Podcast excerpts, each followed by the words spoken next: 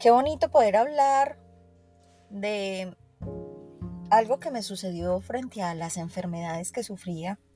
16 eh, cirugías tuve que soportar a lo largo de mi vida, de estos 40 años, donde no le obedecía a mi cuerpo cuando me hablaba.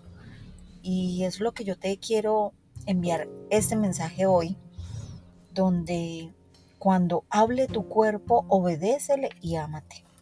Y es lo que me sucedió a lo largo de estos últimos tres años cuando comprendí que las enfermedades se habían sutilmente instalado a causa de emociones mal administradas y que aprendiendo a volver a armonizar como con ese torbellino de emociones de toda clase que me habitaban, yo, Lina, yo podía tener el poder de curarme sobre cualquier dolencia o cualquier enfermedad que había dejado instalarme eh, como rey y dueño de mi templo, de mi carne.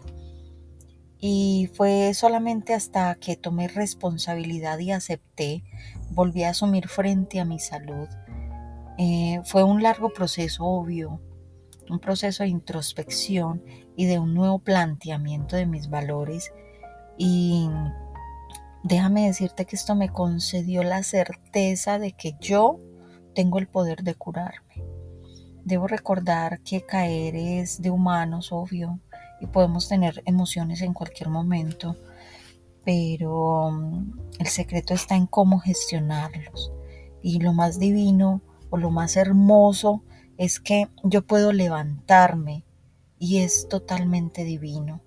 Y para empezar este proceso de curación es esencial abrirnos a los demás, pero sobre todo abrirnos a nosotros mismos, y es ese primer lugar, darnos el primer lugar, abrirnos al amor, porque cualquier dolencia o cualquier enfermedad nos puede curar si estoy libre para aceptarlo y dejar caer como todas esas vísceras y, y, el ego y echar una mirada nueva y positiva sobre cualquier situación que pueda estar viviendo.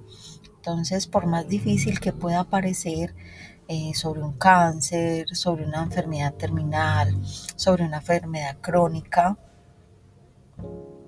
De verdad que yo se los digo, o sea, se los estoy diciendo porque yo me, curé, yo me sané de enfermedades muy, muy dolorosas.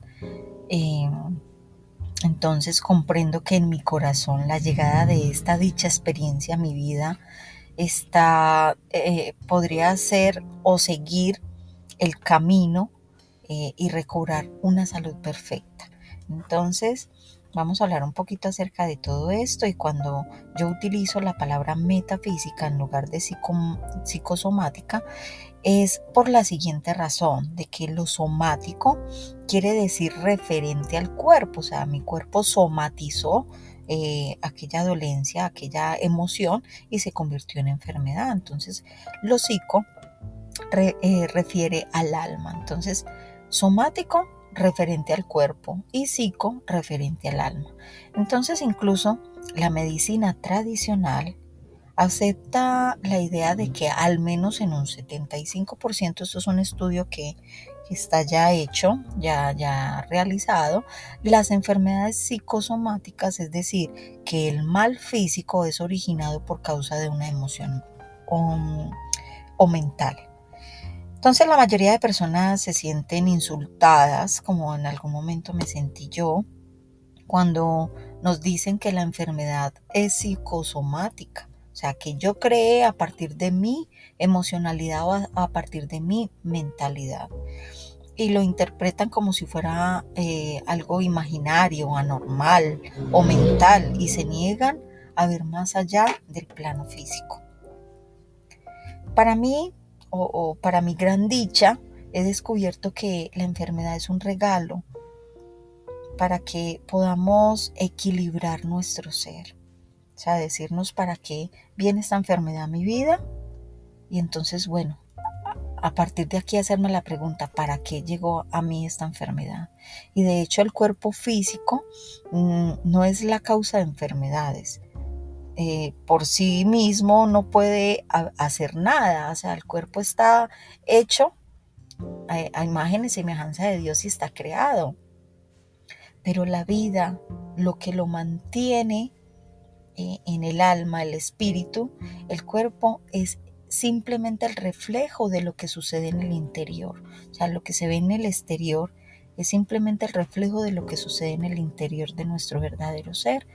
Y es por ello que todo lo que un, cuerpo enfermo busca restablecer su equilibrio, porque el estado natural del cuerpo es salud, y eso me costó mucho eh, aceptarlo, te advierto de que es muy posible que tu ego se resista a encontrar la solución, porque ello significa que te cuestiones, que cambies tus creencias mentales.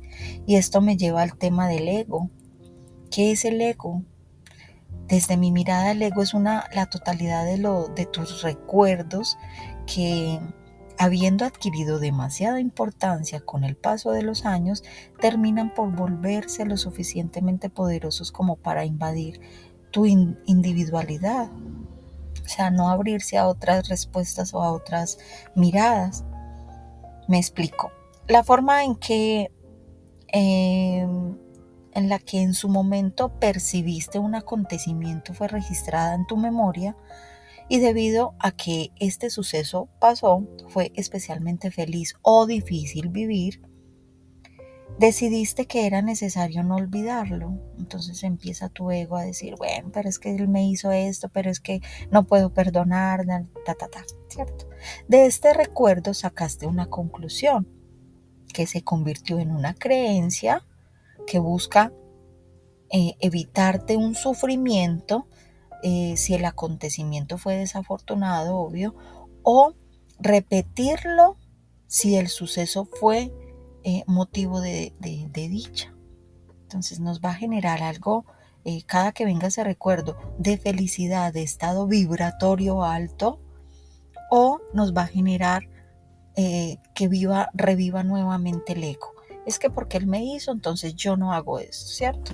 Entonces es importante que seas consciente de que cuando creíste en algo, ya tu caja de creencias viene, fue porque estabas convencido de que esa creencia te ayudaría a ser más feliz. Y desafortunadamente la gran mayoría de las creencias acumuladas desde tu infancia ya no son tan útiles.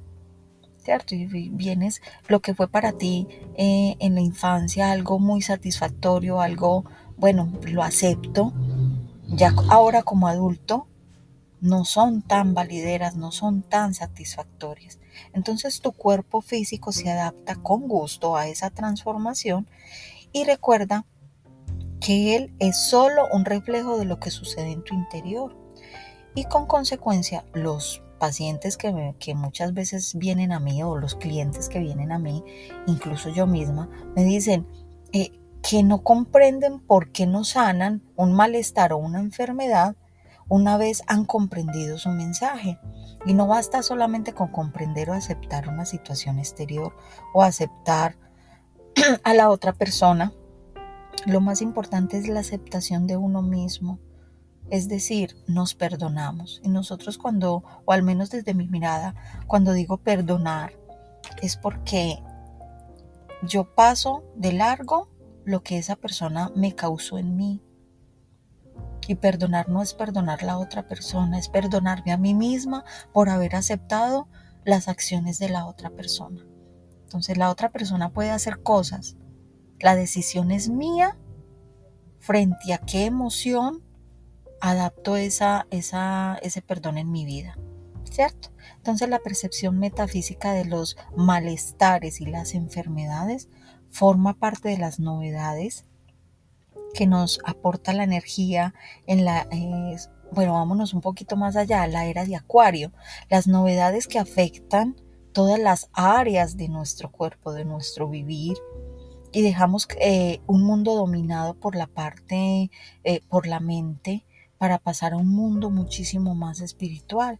Mira que desde hace unos años para acá venimos mucho hablando acerca de la espiritualidad, de lo emocional, han salido muchos coach, han eh, salido guías espirituales, ya todo es mucho más espiritual. Y es porque hemos dejado ya un mundo dominado eh, por la mente para pasar a lo espiritual. Entonces es un mundo en el que el ser debe retomar su lugar. Estamos siendo muchísimo más conscientes de todo lo que nos está pasando. Las personas que se rehusan a aceptar la transformación tendrán cada vez más dificultades para ser felices y para sanar y para afrontar la vida y ser feliz.